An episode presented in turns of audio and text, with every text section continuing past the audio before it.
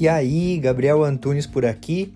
Esse é o podcast Minimalista Produtivo, onde a gente tem o foco central em conversar sobre minimalismo, mas também com algumas pitadinhas de ferramentas de produtividade, autoconhecimento e filosofia.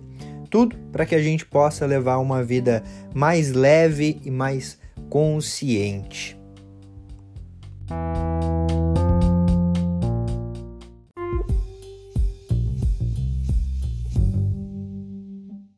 Os três erros mais comuns que a gente comete nas nossas finanças. Hoje eu resolvi conversar um pouco mais sobre a nossa vida financeira. Afinal, é um desafio a gente aprender a administrar todos esses estímulos externos e ainda assim direcionar a nossa grana para o melhor lugar possível da maneira mais saudável possível. Então, eu resolvi te trazer três erros que você pode estar tá cometendo aí com as tuas finanças e automaticamente a partir dessa identificação você conseguir melhorar a tua vida financeira. Beleza?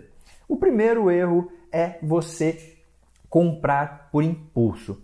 Quantas vezes a gente vai em uma loja com o intuito de comprar uma coisa, mas acaba saindo com muito mais coisas. E aí, para evitar as compras por impulso, eu tenho assumido uma técnica, que é a técnica dos sete dias. Toda vez que eu me sinto tentado a comprar algo que eu não planejei a compra, eu espero sete dias, porque esses sete dias vão te trazer uma consciência e uma presença em relação à real necessidade daquilo lá. Porque a compra por impulso nada mais é do que a gente comprar e depois se arrepender. Agora, se você vai pensar sete dias até você fazer essa compra, ela deixa de ser por impulso. Então, o principal aspecto nesse sentido é a gente evitar o olho maior que a barriga ou o passo maior do que a perna e esperar esses sete dias que automaticamente 90% dessas coisas que aparecem como uma necessidade, que é aquela necessidade do consumo ali, do impulso, basicamente vai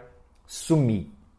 Segundo erro, pagar juros em excesso. E quando eu falo de pagar juro, geralmente tem dois aspectos. Ou porque você deixa atrasar alguma dívida ou entra no cheque especial, por exemplo, ou você vai comprar algo e aí, ao parcelar, você também acaba tendo aqueles juros adicionais por parcela.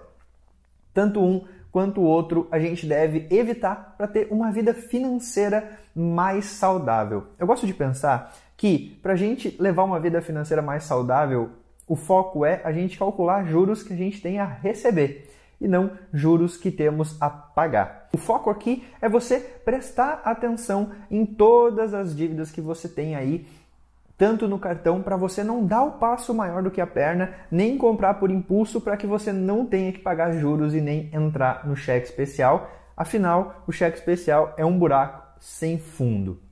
Na dúvida, sempre pense: melhor eu calcular juros a receber do que juros a pagar. O terceiro e pior erro que você pode cometer na tua vida financeira é você não saber para onde está indo o teu dinheiro. Basicamente é você ser levado pela preguiça. Você já deve ter começado algumas vezes a anotar para onde estava indo os teus gastos, mas no decorrer do dia a dia, na pressa, você deixou de lado e parou de controlar isso. Mas lembre-se, aquilo que a gente não mede não é conscientizado e automaticamente não tem como ser melhorado. Se você não sabe para onde está indo a tua grana, como é que você vai melhorar a tua saúde financeira?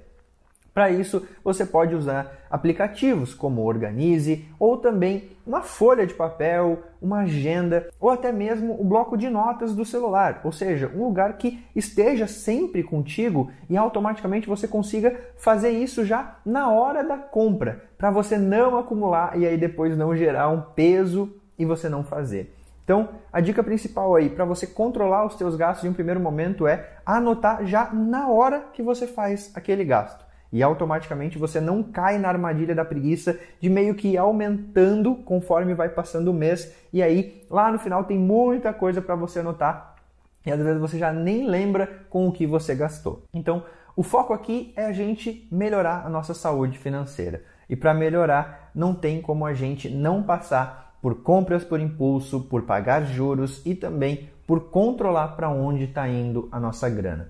Eu espero que esse vídeo tenha feito sentido para você, tenha te ajudado a levar uma vida financeira mais consciente, mais presente e automaticamente você melhorar a tua saúde financeira. Se você ainda não é inscrito no canal, não esquece de se inscrever no canal, de deixar o teu like aqui também se esse vídeo fez sentido e te ajudou em algum aspecto. E se você lembrou de alguém que pode ser ajudado também por esse vídeo, não esquece de compartilhar esse vídeo com essa pessoa. Um grande abraço para você, a gente se vê por aí ou no próximo vídeo e bora pra cima!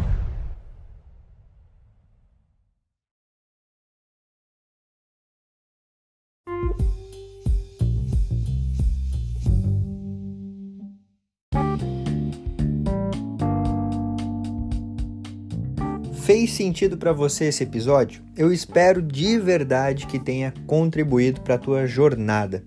Se você quiser trocar uma ideia comigo, chega lá no Instagram @minimalistaprodutivo. E também não esquece de seguir o podcast por aqui. E se você se lembrar de alguém que você pode compartilhar esse conteúdo para que cada vez a gente possa aumentar mais a família minimalista, melhor ainda. Feito. Grande abraço para você e até a próxima.